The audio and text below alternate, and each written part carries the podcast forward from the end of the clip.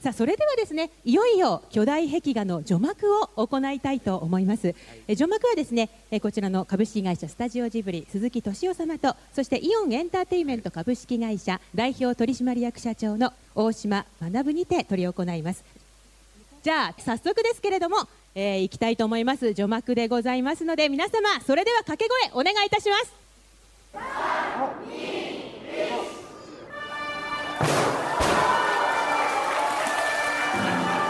鈴木敏夫のジブリ汗まみれ。先週末から公開された宮崎駿監督「風立ちぬ」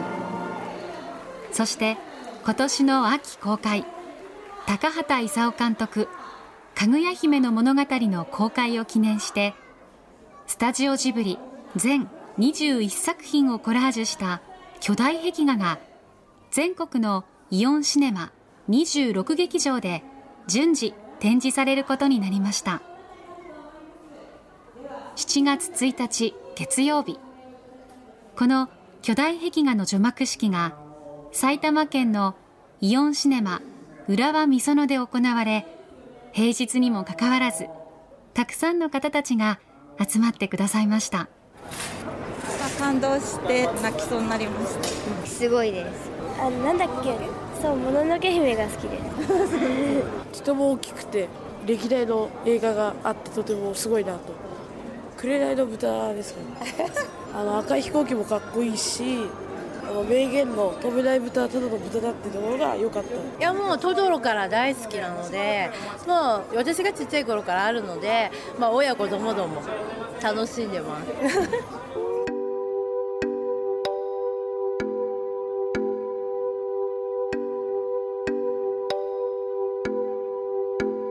素敵ですね。皆さんがご覧になった映画もたくさんこの中にあると思います。では鈴木プロデューサーこの壁画についてご説明をいただきたいんですけれどもお願いできますか？いやあのー、今ね、はい、なんか嬉しいですねやっぱり。ちょっと感動ですよね。いやあのー、僕ら子供の頃ね映画館行くっていうのはすごいワクワクする出来事だったんですよ。僕はあのー、親父に連れられて大概ね毎週土曜日映画館行ってたんですけれどで映画館ってちょっと子供にとってはね特別な場所。でその特別な場所っていう時にねいろんななんていうんですかねスターの写真がでっかく貼ってあったり、はい、ね、いろんな映画の、ね、ポスターがいっぱい貼ってあったりしてね。それでまあ映画館行くのが僕はすごい楽しかったからあの今年の2月のことなんですけどねこのスペースにジブリのね過去の作品を全部並べてみたらどうなるんですかね？っていうことをねちょっと提案してて。これであのトントン拍子に話が進んで、はい、今日この日を迎えられ迎えることができた？そういったいきさつがあったんですね。そんないきさつなんですよね。では大島社長ご覧になって感想一言お願いします。いやすごいですよね。皆さんびっくりしましたよね。あのー、なんですか日本人の心の歴史が詰まってるというか日本人が一人一人が今まで持ってたものがここに来るとこう思い出させるようなちょっとびっくりしました本当に、ね、これを背負えるなんてすごくいいです。そうですよね。ありがとうございます。僕も完成品を見るのは初めてなんで、はい、これ本物を見るっていうのはやっぱりすごいです。これ横何メートルなんですかこれ？ここは22メートル、うん、でも改めて見ると感動ですね。そうですよね、うん、夢が本当に協力していただいてありがとうございますそしてこの除幕式に向けて鈴木さんへのインタビューが行われました。まああの風立ちぬの話ですけれども、今回宮崎監督の一つ遺言的な意味合いが。あれそんな大げさな声あれね、えー、あのなんか前後切っちゃってそこだけクローズアップしたから。そうなんです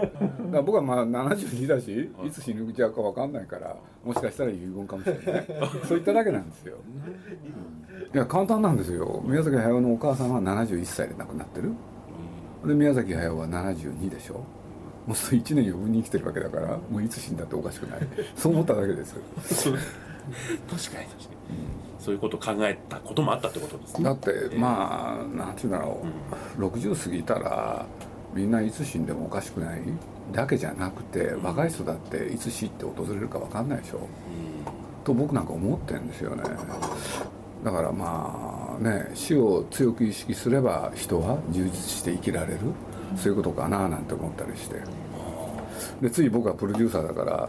この映画に関しても「風立ちぬ」に関してもそれにね無理やりくっつけちゃうとねやっぱりあの戦争中でしょ、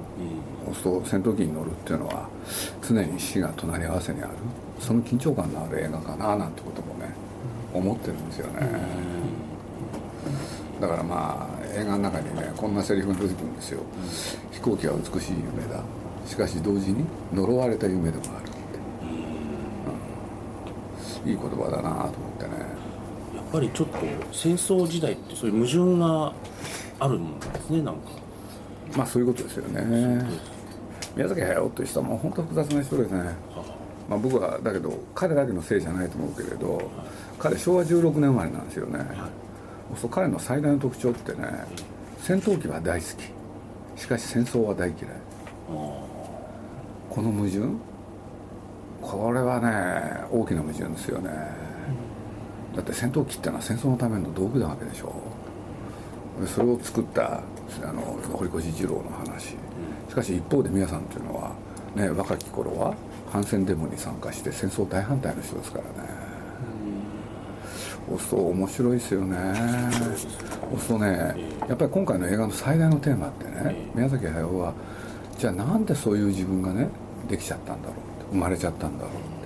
その秘密をね解き明かしたかったんですよ、うん、おそらくそうだと僕は睨んでるんですけれどね、うん、でね僕が思うのは実はそういうその問題ってね宮崎駿個人の問題ではない、実はねまあちょっと飛躍かもしれないけれど戦後日本人が抱えた大きな問題じゃないかなっていう気は僕はしてて戦闘機は好きだけれど戦争は大嫌い。アメリカに置き換えるとねもっと分かりやすくなるんですよ。僕なんかもそういう世代なんですけれどねアメリカが大好きでアメリカ大嫌いなんですよね。でどういうことかって言ったら物心ついた時にね家にテレビがやってくるでしょ。小学校3年生だったんですけれど。そうするとねあのテレビでね流れた番組ってねアメリカの外国テレビシリーズなんですよ。そうするとアメリカの家庭がねどんどん映し出されるそしたらそれ見てたらね玄関開けた途端にねすごいダイニングあ広い居間があってリビングルームがあってすごいでかいソファーでしょ？で台所へ行けばすごい、えー、大きな冷蔵庫。憧れましたよね。と同時に僕らが小学校3年生っていうとね日本が独立したばかり、これでなんとなく教えられてたんですよ。日本はアメリカと戦って負けたんだって。そうどっかにねアメリカに対する、あの敵対心ね、もう一回やって勝てないかなとかね。そしたらね僕いまだによく覚えてるんだけど小学校4年生の時にねクラスの高橋君っていうのが大真面目な顔でね「次」って言って「何?」って言ったら「ね日本がいよいよ、ね、徴兵制が敷かれることになるぞ」っつって。そんなことを小学生で話し合ってるんですよね。俺で一方ね。そうか。日本ももう一回戦わなきゃいけないんだ。なんて思うと同時にねテレビでねそのアメリカのね凄さっていうのを知るわけでしょ？でそうこうしてるうちにね小学校の高学年になると歌番組って当時ねテレビでは大きなやつでしかし2種類あったんですよ。一つはまあ美空ひばりとか村田秀夫とか、ね、いわゆる歌謡曲の歌番組島倉千代子とか、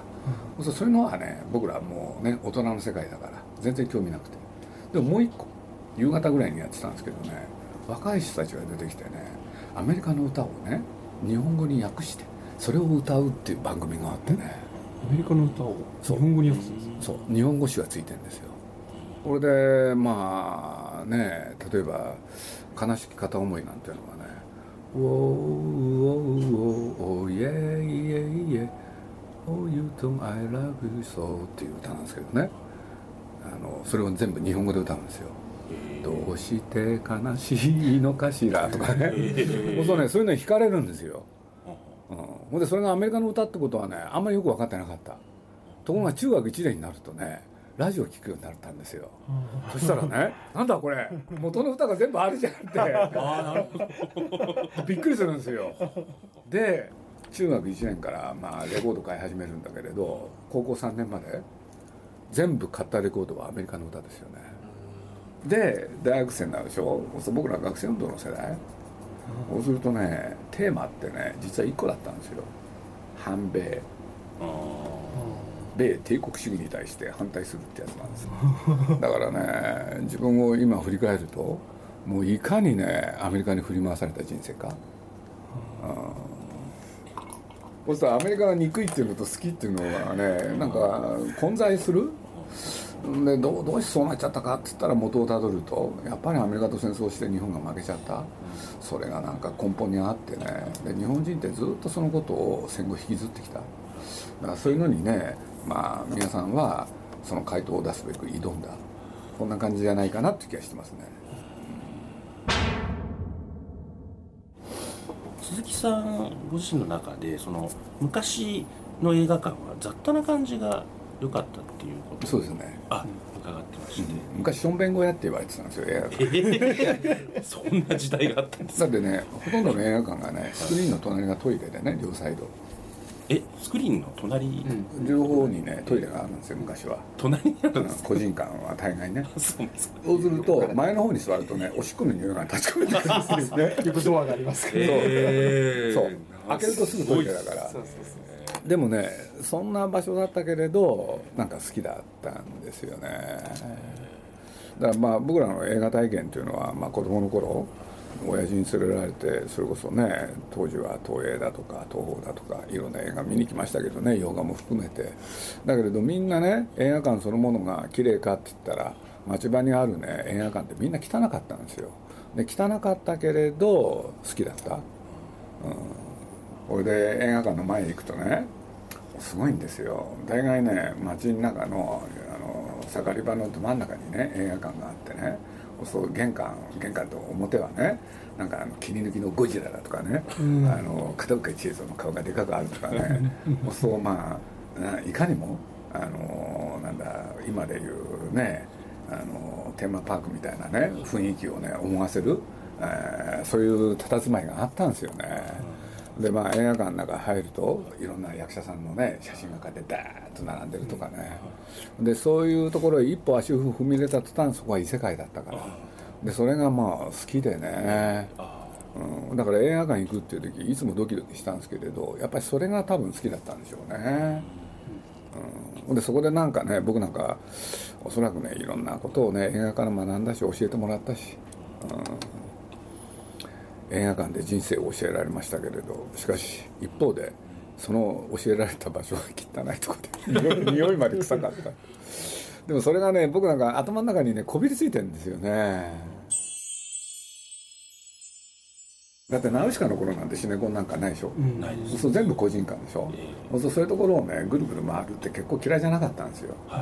で特にね古い建物で残ってるとこなんかねこれそのまま保存できるといいなとかね僕なんか思ってた方で。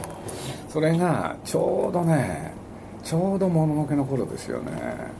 今の。ねそれこそマイカルさんワーナー・マイカルがスタートだったと思いますけれど、えー、いわゆるシネコンっていうのが登場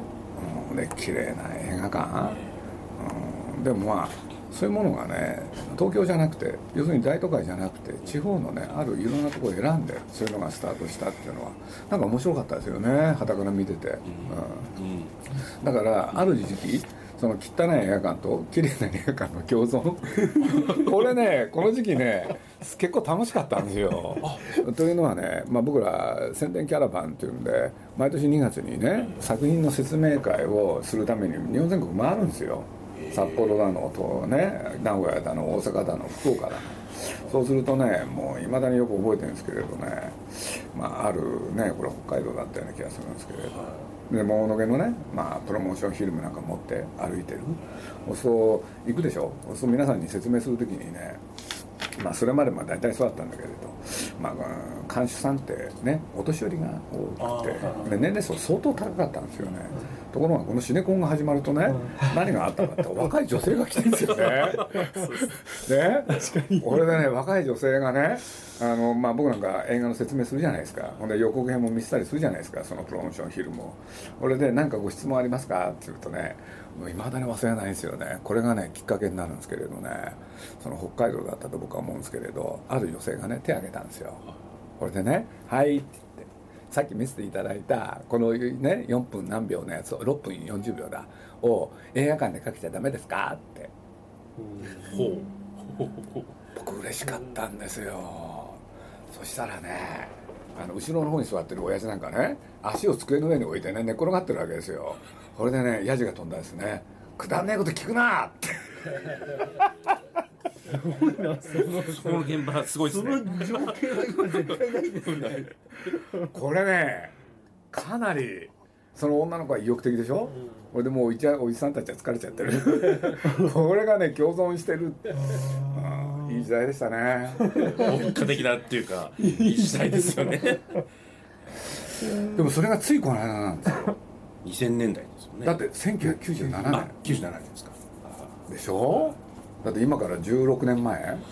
たったそんだけ前ですよ、そうですね。いやー懐かしいんですよね。でとにかくねいろんな各地区の映画館が面白かった。うん。これでねまあ最近今年の2月回った時には僕が一番強く印象に残ったのがねあんだけ汚かった映画館が日本全国全部シネコンになるとなぜかなんかすごい整理整頓されて 綺麗になっちゃってるこれは気になりましたね。こんなに綺麗でいいんだろうか。要するに。怪しい場所じゃなくなってるんですよ映画館が。と同時に何て言うんだろうポスターがね整然とかで並んでたんですけれど、まあ、見事にそのポスターがみんな似て同じものに見えた。ああそうですね。というのはポスターのねその主役が実写であろうがアニメーションであろうが大体人間の顔が同じサイズなんですよね、はいはうんそれと使ってある色大体似てんですよね。赤とか蛍光ピンクとか。そうするとねそこでも勉強になるわけですよ。もうこんなポスター作っててもしょうがないかなとか。それからね。色使ってないのは何か。緑だなとかね、い ああなるほど。うん、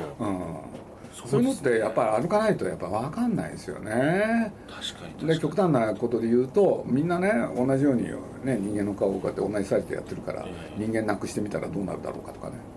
うん、これで実際僕らでね数種類 4, 枚4種類作ってとりあえず4種類作ってこれでうちわでねいろんな人に見せてみたら結構みんながね人間がいないやつが好き、うん、うん。これは勉強になりましたよね、アリエッティとか緑でしたもんね。そうです。本当に。あ衝撃でしたんですよ目立ちましたね。だからそういうことで言うと、まあ現場の方の意見を反映したいっていうのか努力はしましたよね。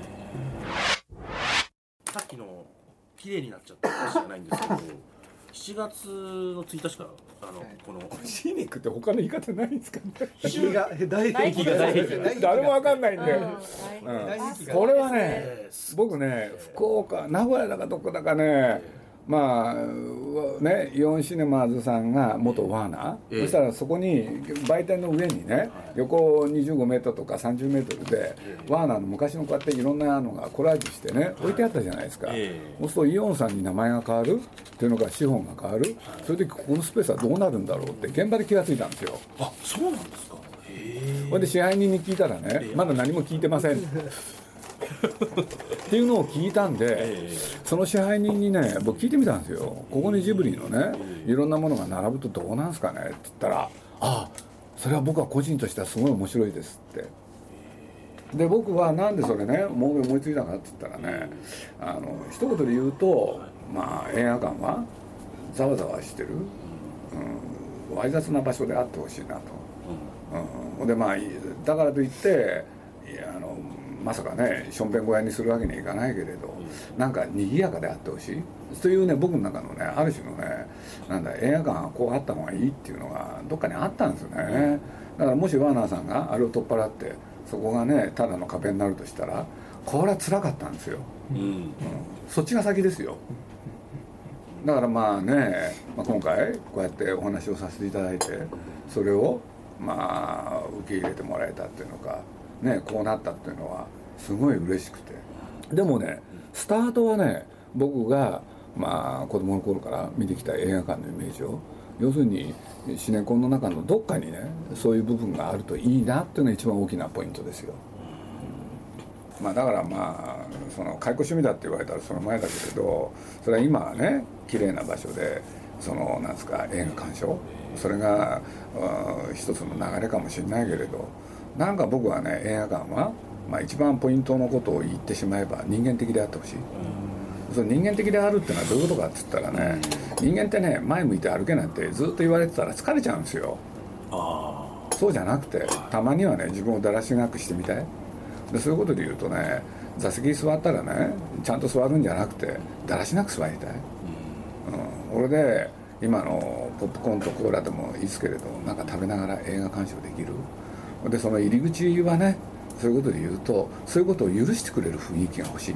あそうですね、うん、確かにだって僕らの頃ね映画館へ行くっていうのは、まあ、僕も大人になってからですけれどねとにかく下駄履きですよね、で映画館の中入ってねタバコ吸ってんだもん。ありましたね昔。だから例えば寅さんなんか見に行くとねあのこういうことがあったんですよ。上野浅草なんかそうだったですけどね。あれ寅さんをね上野浅草で見るとすごい面白いんですよ。でなんでかっていうとねあのいろんな荷物持ってくるおじさんがいるんですよ。でそれを風呂敷をおもむろに開けてねまず何やるかっていうとね足元に新聞紙を引いて靴を脱ぐと。それで他にね弁当とバナナが入っててお茶と。それを食いながら映画を見る。途中からは当たり前。何回見るのも当たり前、うん、俺でトラが振られそうになると「トラ頑張れ!」なんかね映画館へ行ってその子がね何て言うんだろう会社みたいだったり学校みたいだったりしたらみんな嫌ですよね、そういうとこから解放されないんだもん。そのために映画館行くわけでしょ、そうするとねちょっとねマイナスの気分って必要だという気がするんですよ、いい意味での。ねそれがあんまりひどすぎるとよくないけれど、だからその程度をねどうやって作るのか。それが僕は映画館のね偉そうですけれどテーマじゃないかなって気がするんですけどね、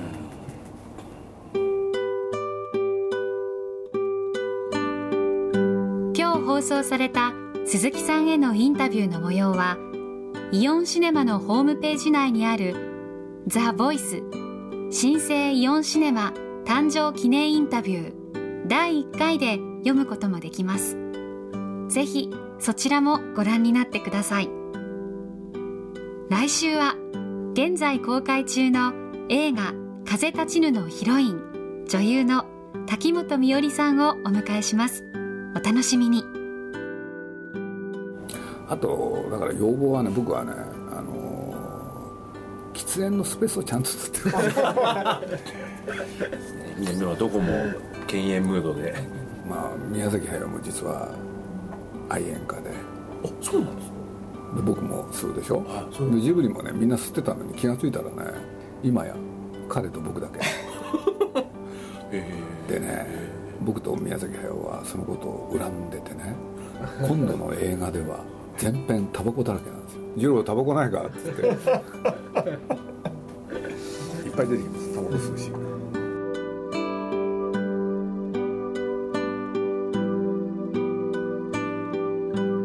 鈴木敏夫のジブリ汗まみれ。この番組はウォルト・ディズニー・スタジオ・ジャパン。町のホットステーションローソン。アサヒ飲料。日清製粉グループ。立ち止まらない保険 MS&AD 三井住友海上。au の提供でお送りしました。